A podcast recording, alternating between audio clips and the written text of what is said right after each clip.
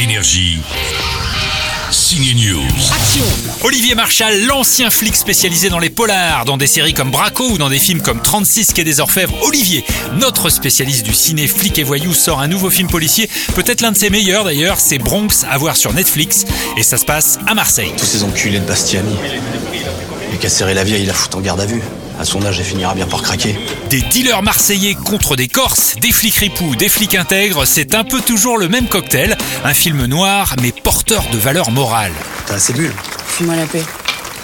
Eh, c'est bon. Occupe-toi de ton cul Mais où va-t-il chercher toutes ces histoires, Olivier Dans les commissariats marseillais, hein Moi, j'ai bossé beaucoup- pas mal avec euh, les flics de Marseille à une certaine époque. J'adore cette ville. Je, je trouve qu'il y, règne euh, une ambiance très particulière que, que j'ai essayé de, de retranscrire dans, dans, dans le film au, au niveau de- des rapports entre entre les flics. Moi, je suis très pote avec les mecs de la brigade anti-gang à Paris, euh, les mecs du raid et tout. Euh, Il y, a, il y a toujours cette ambiance, moi, les vestiaires un peu cradingues, un peu parce que j'aime, j'ai joué au rugby, j'aime bien ce côté un peu ça pue la sueur. Et c'est là où les mecs se parlent, où ça s'explique, où Ils sont gaulés, hein, ils sont euh, ils sont physiques euh, entre Ouais, ils sont euh, bien, ils sont beaux, ouais, en plus. C'est vrai qu'ils ont de la gueule, ces quatre acteurs, quatre flics de la BRI à découvrir dans le nouveau Marshall Bronx, c'est du bon. Bon, allez, moi je m'arrache. À demain, les gars. Énergie. Signe News.